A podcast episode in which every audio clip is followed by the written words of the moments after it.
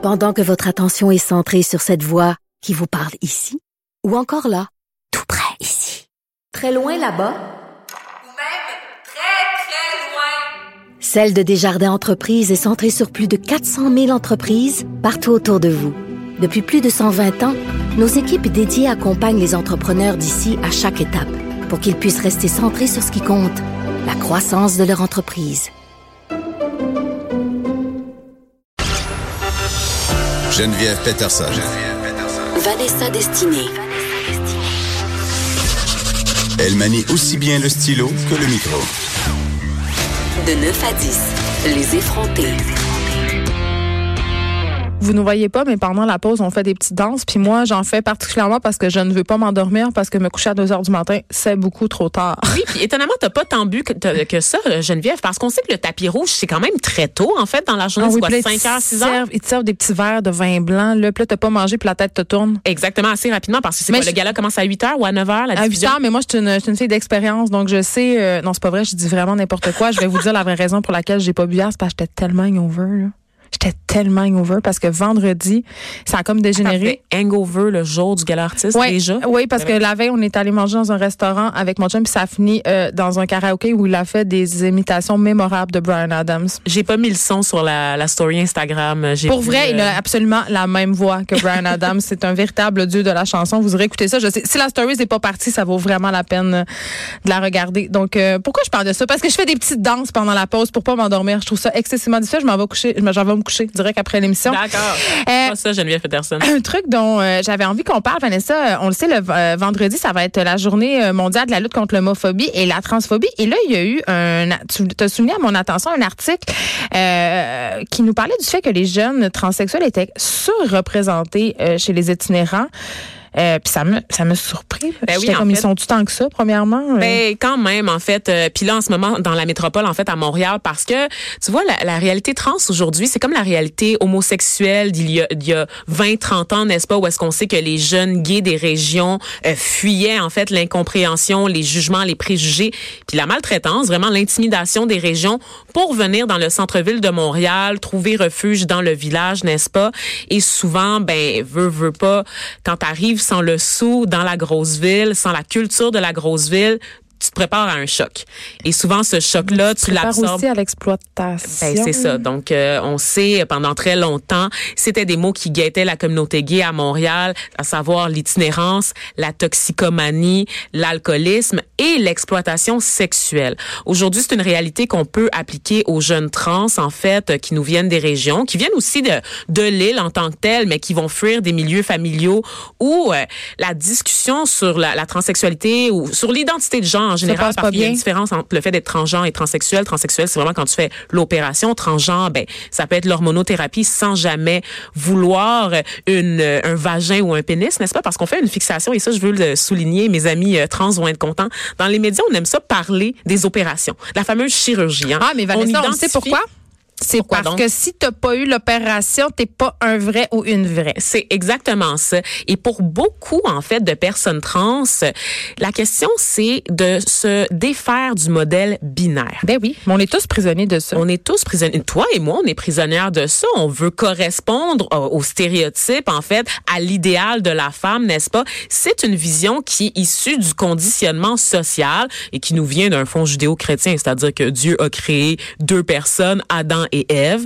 Donc, tout le monde va être soit. Adam, tout le monde va être soit Ève. Je- non, je voudrais rectifier quand même, Vanessa, les faits. Je voudrais juste souligner, parce que c'est important de le dire, qu'Ève a été fabriquée à partir d'un morceau d'Adam. Oui, de c'est sa un sous-homme. Ève est un sous-homme, en fait, et elle rêve secrètement d'avoir un pénis, comme nous Ça, disait c'est Freud. Freud qui nous a dit. Voilà, exactement. Mais, mais quand même, euh, on peut pas nier que biologiquement, euh, il y a des hommes puis il y a des filles au niveau Absolument. biologique, sauf que euh, on peut faire un choix après ça et on peut être né euh, dans un je, puis là, je, fais tellement attention à tous les mots que j'emploie en ce moment parce que c'est c'est tellement complexe cette réalité-là. Puis évidemment, on- je pense qu'on n'en parle jamais avec assez de justesse parce que tu sais c'est du cas par cas, puis les situations sont complexes, mais évidemment on peut être ce qu'on veut et c'est ça qui est c'est ça qui est le fun, Oui. mais ça ça passe pas toujours bien. Et là, euh, il y avait un article d'Émilie Dubreuil sur le site de Radio Canada sur des gens qui qui avaient envie de transitionner puis qui ont changé d'idée. Absolument. Ça aussi Et- ça se peut. Ça se peut et c'est ça.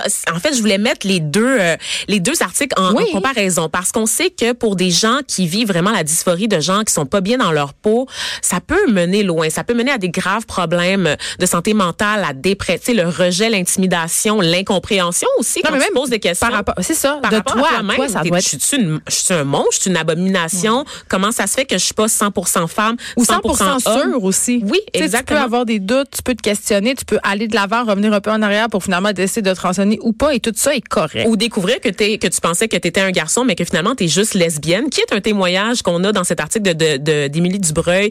J'étais, je pensais que j'étais trans. Euh, c'est une jeune fille, le récit de Clara en fait, qui à un moment donné euh, a commencé à se poser des questions sur son identité sexuelle à force de suivre des gens sur YouTube.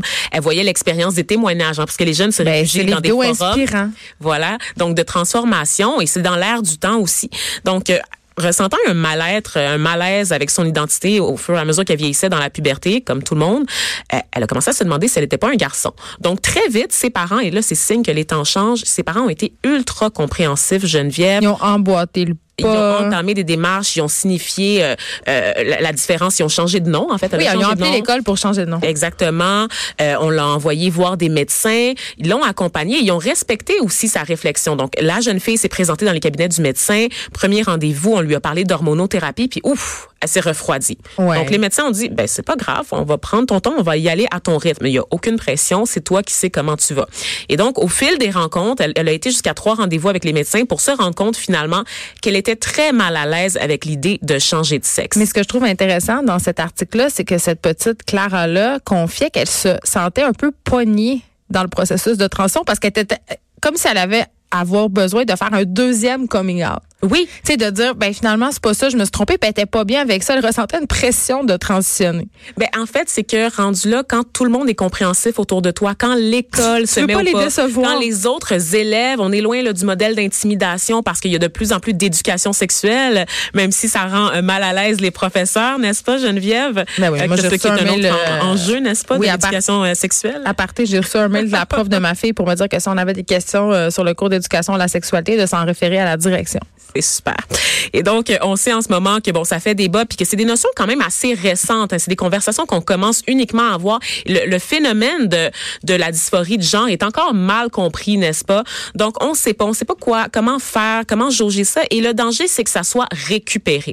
Donc, le fait de dire que des gens reviennent sur leurs décisions, choisissent de ne plus être trans, de, de, de, ne- de ne plus être trans, donc d'associer ça vraiment à un de ne pas l'être. de ne pas l'être, de Oui. se rendre compte qu'ils se sont trompés parce que dans le cas de Clara, ben, elle était lesbienne en fait et elle, a- elle a pris son attirance pour les filles comme une identité, comme un problème en lien avec son identité. Donc Mais- forcément, si j'aime les filles, c'est parce que je suis un garçon. Mais tu sais, Vanessa, ça soulève quand même une question, ce texte-là, un, un biais que j'ai souvent quand j'entends des, des histoires d'enfants qui transitionnent ou d'adolescents. Je me dis, c'est un âge où on se pose tellement de questions, Eh oui. où on cherche tellement Mhm. que c'est-tu correct qu'on laisse des enfants puis des adolescents transitionner à ce point-là? Et c'est là que c'est très délicat parce Ouais. que les normes disent qu'on devrait euh, fixer les premières interventions à l'âge de 13 ans, évidemment, pour éviter le développement des organes sexuels. Tu sais, t'es- t'es jeune, là, pour Oui. prendre ce genre de décision. Surtout qu'on sait que maintenant, on veut même l'abaisser pour éviter les cas de détresse parce qu'il y a beaucoup de gens, en fait, qui meurent sur les listes d'attente pour l'accès à l'hormonothérapie parce qu'il y a de plus en plus de personnes, n'est-ce pas, qui vont solliciter les services de médecins. Donc, les listes d'attente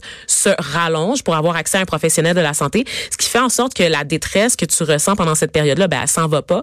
Et il y, a, il y a beaucoup de suicides, en fait, dans la communauté trans. Par contre, de l'autre côté, il y a dans l'article d'Émilie Dubreuil quelque chose d'intéressant, le témoignage de Michel Blanc. Donc probablement la personne trans la plus connue du Québec, n'est-ce pas, Michel euh, Blanc qui bon euh, travaille dans les communications, qui s'est lancée en politique dernièrement et qui a été défaite euh, dans la course, qui elle dit qui était un homme et qui est devenu une femme et qui dit Moi, depuis que j'ai l'âge de trois ans, je savais que je voulais être une femme. Mais pourtant, Michel dit- a vécu dans une existence d'homme pendant très, très, très longtemps. parce que c'était mal compris par la science et qu'on n'avait pas accès aux mêmes soins qu'on a maintenant. Et donc, elle a dû attendre son 46e anniversaire pour entamer euh, la transformation, ce qui est très long. Michelle, elle le souligne qu'elle était bien entourée, que c'était bien compris de son environnement, puis qu'elle avait les outils pour faire face à la détresse psychologique que tu peux ressentir dans, dans le fait de pas correspondre à- au modèle qui nous est imposé, n'est-ce pas? Mais c'est pas le cas de tout le monde. Donc, il y a des gens, par exemple, qui sont, je le répète, euh, je le répète, je le rappelle, rejetés par leur famille, rejetés par le milieu. Il y a des gens aussi qui se heurtent à l'incompréhension des médecins. Par exemple, des médecins en région qui n'ont pas toujours les formations pour aiguiller puis accompagner les personnes qui ont des questions sur l'identité de Oui, genre. Il n'y a on- pas tant de cliniques que ça, là. On en a parlé, mais en même temps, Vanessa, t'as pas peur que ce genre d'article-là soit repris par une certaine droite conservatrice? Ben oui, et ça c'est c'est le cas d'un documentaire qu'il y a eu il y a quelques années à CBC euh, qui avait passé qui mettait déjà en lumière là, cette réalité là des détransitionneurs, c'est comme ça qu'on les appelle les personnes trans euh, qui décident de soit s'arrêter à mi-chemin ou de s'arrêter un peu trop tard. Donc il y a des changements déjà qui sont irréversibles, par exemple l'ablation des seins, n'est-ce pas?